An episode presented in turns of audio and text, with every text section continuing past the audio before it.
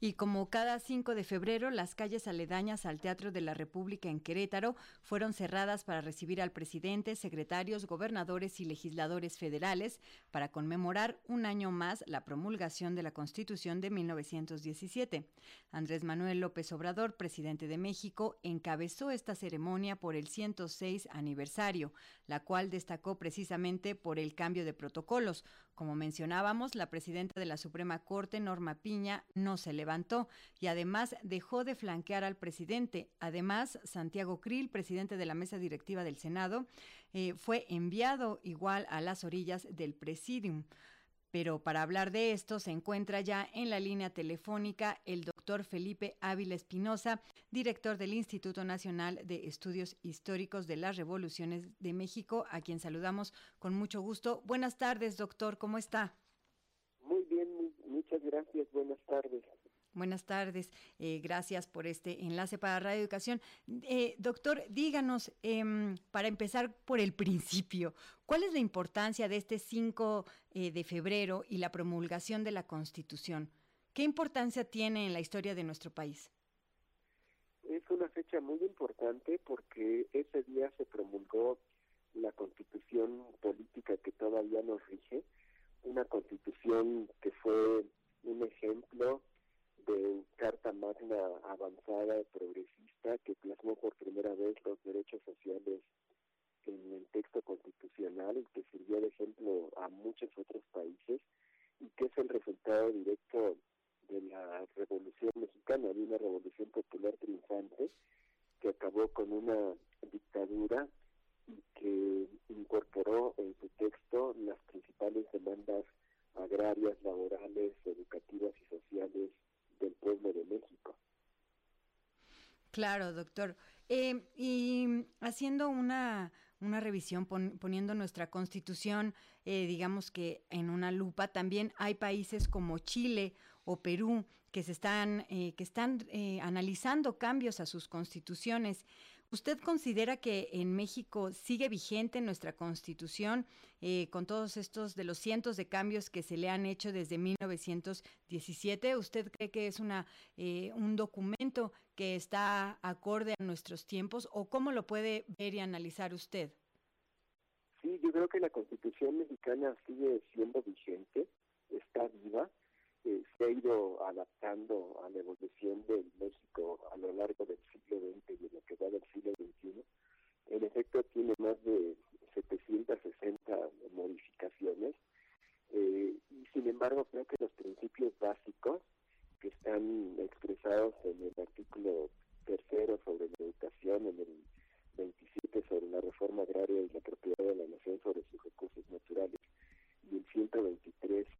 sobre las principales demandas de las y los trabajadores siguen siendo vigentes. Eh, creo que eh, a pesar de que ha habido muchas reformas y algunas de ellas que iban en contra del espíritu eh, de justicia social del texto original, con el paso de años se ha podido ir adaptando, adecuando el texto constitucional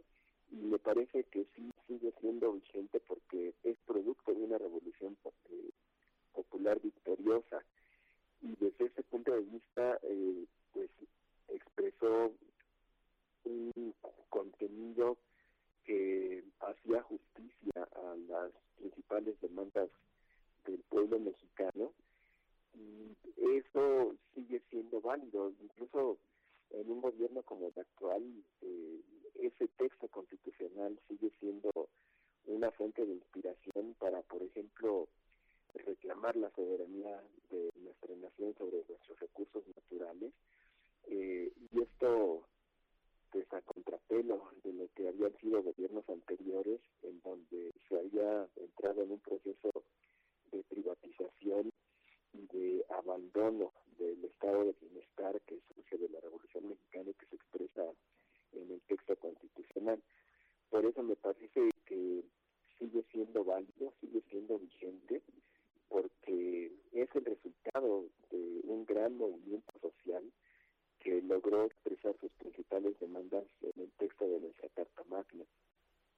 Claro, sin olvidar eh, desde dónde viene, sus orígenes, desde, ahí empieza a adquirir un, un, valor muy importante hasta, hasta nuestros tiempos, ¿no es así, doctor?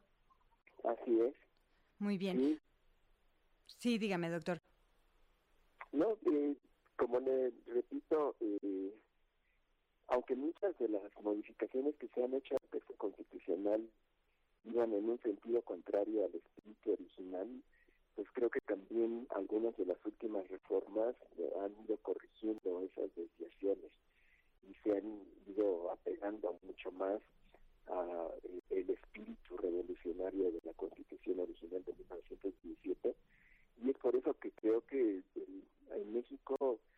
no no es viable ni deseable que hubiera otra constitución porque eh, las constituciones en México han sido producto de grandes movimientos sociales, como la del 50, de 1857 y la de 1917, eh, y esto es porque en México ha habido revoluciones sociales que han cambiado al país,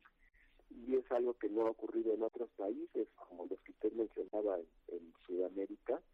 Eh, ahí no ha habido revoluciones parecidas a la, a la mexicana, eh, ni a la lucha de reforma y por eso es que eh, muchas décadas después pues estos países están tratando de actualizar su texto constitucional y plasmar lo que en México se hizo desde hace más de 100, 100 años.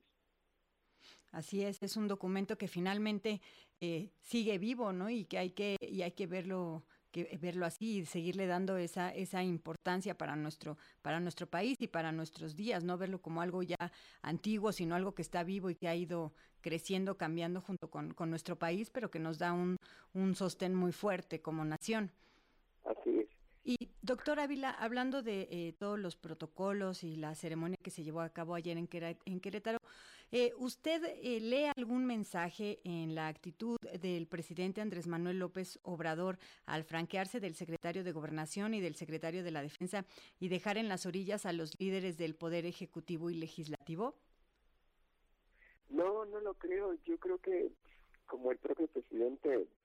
lo ha expresado, es una muestra de la separación de poderes, del respeto que hay hacia eh, los representantes del poder legislativo, del poder judicial, eh, me parece que es absolutamente secundario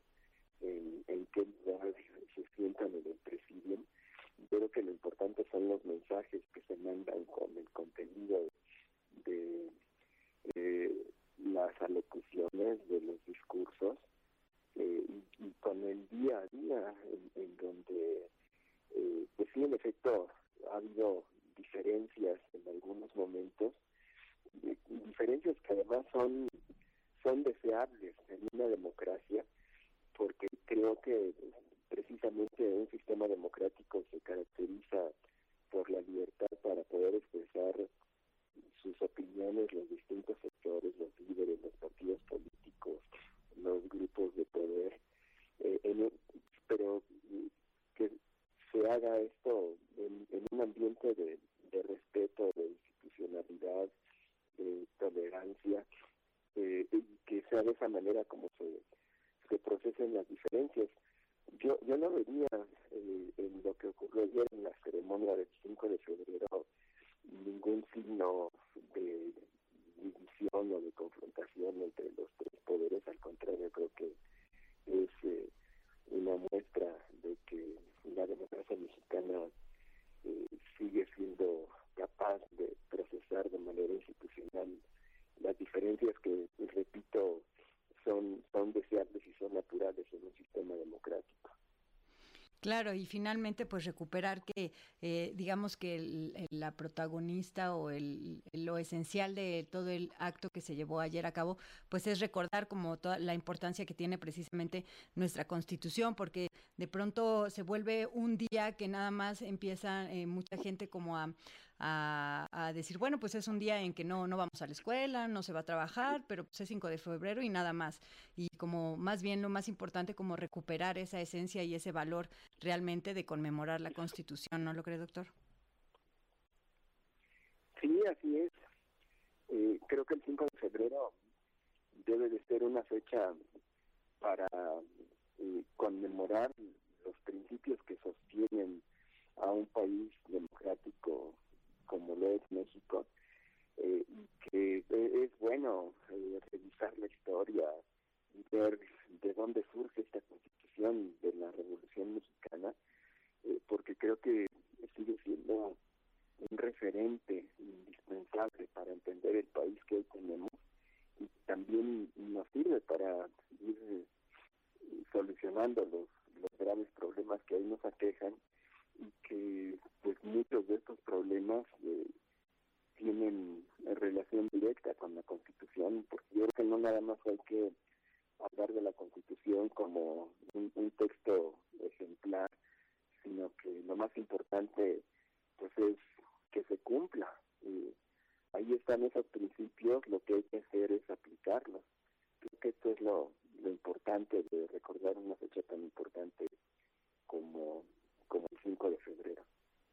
Muy bien, y, y, eso nos corresponde pues a todas las personas que vivimos en este país, que, que no esté, solo estén escritos, sino que también se cumplan. Pues,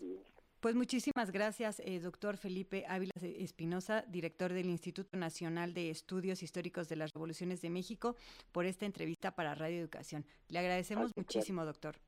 Muchísimas. Que tenga buena tarde. Igualmente.